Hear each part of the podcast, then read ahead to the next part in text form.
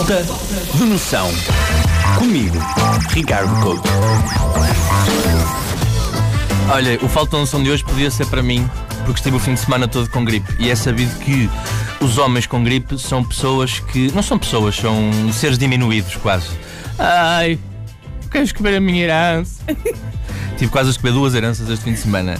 Só que lá está, quando tu estás com gripe no fim de semana, uh, para quem, como, faz, como eu, faz o falta de noção todos os dias, ontem à noite deu, deu por si a ter um problema, que é, é pá, convém ver aqui as notícias para ver o que é que está a passar.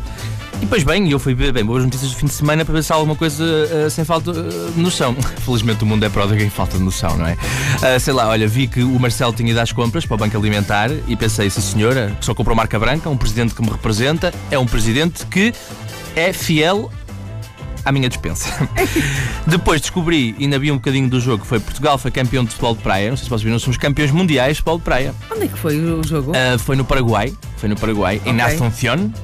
Muito estranho para mim ver Portugal a ser campeão na praia e não ter ninguém a comer frango assado na areia, ou então uh, alguém gritar para o filho: Jean-Pierre, anda cá! Mas é estranho, não interessa. Interessa que ganhamos e já agora deixamos aqui os parabéns à, à equipa de, de, futebol de praia. Terceiro campeonato mundial. Portugal já é tricampeão de, de futebol de praia, já viram? Incrível, não Incrível. E provavelmente terá sido o último jogo do Major que estava a chorar que nem uma. Hum, Nenhum uma senhora da Assunción. Quantos mas, é que ele tem? Já deve ter quase 40, o Major. Ah, pronto. Uh, mas é pá. Eu, eu, que passei parte da minha infância a ver torneios de futebol de praia no verão que davam na, na, na, na televisão, foi, foi, é incrível ver Portugal ganhar. Porque perdíamos sempre contra o Brasil. Ontem ganhamos para 6-2 ou 6-4 ou coisa. Estamos maiores, pá.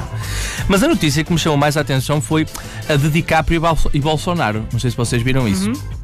Basicamente, o Bolsonaro acusou o Leonardo DiCaprio dos fogos que têm acontecido na Amazónia. A Amazónia, que para quem não sabe, está a ser vítima de depilação brasileira, ou seja, está, está a acontecer uma deflorestação na, na Amazónia, e o que aconteceu é que Bolsonaro acusa DiCaprio de ser um dos autores destes fogos.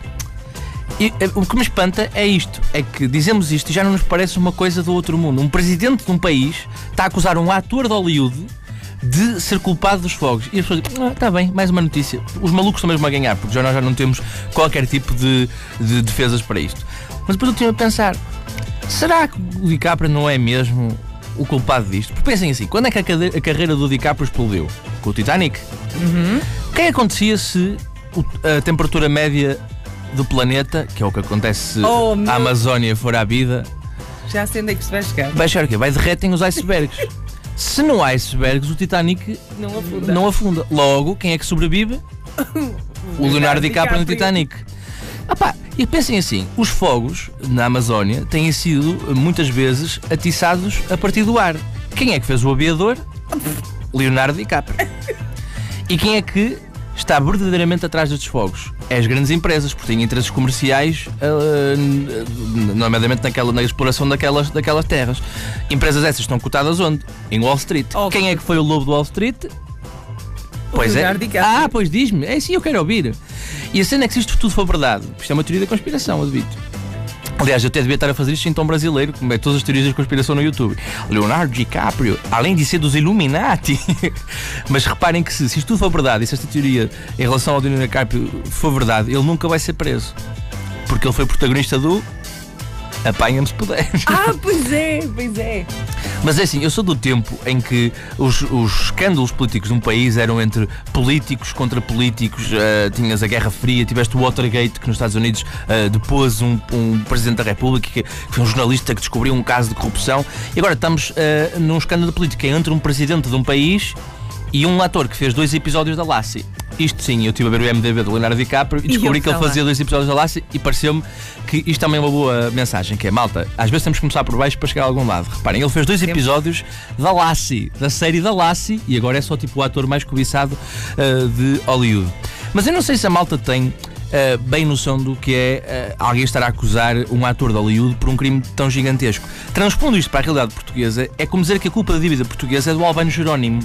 Ou que então, sei lá, uh, os casos de corrupção em Portugal têm sido todos à custa do António Capelo. Coisas assim.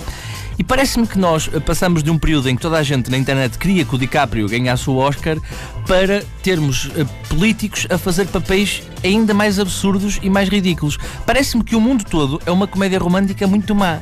Parece-me que nós temos um nome para esta comédia romântica que eu convido-vos a dizer porque estou a ficar quase sem voz. Falta De noção. noção. Falta de noção. Comigo, Ricardo Couto.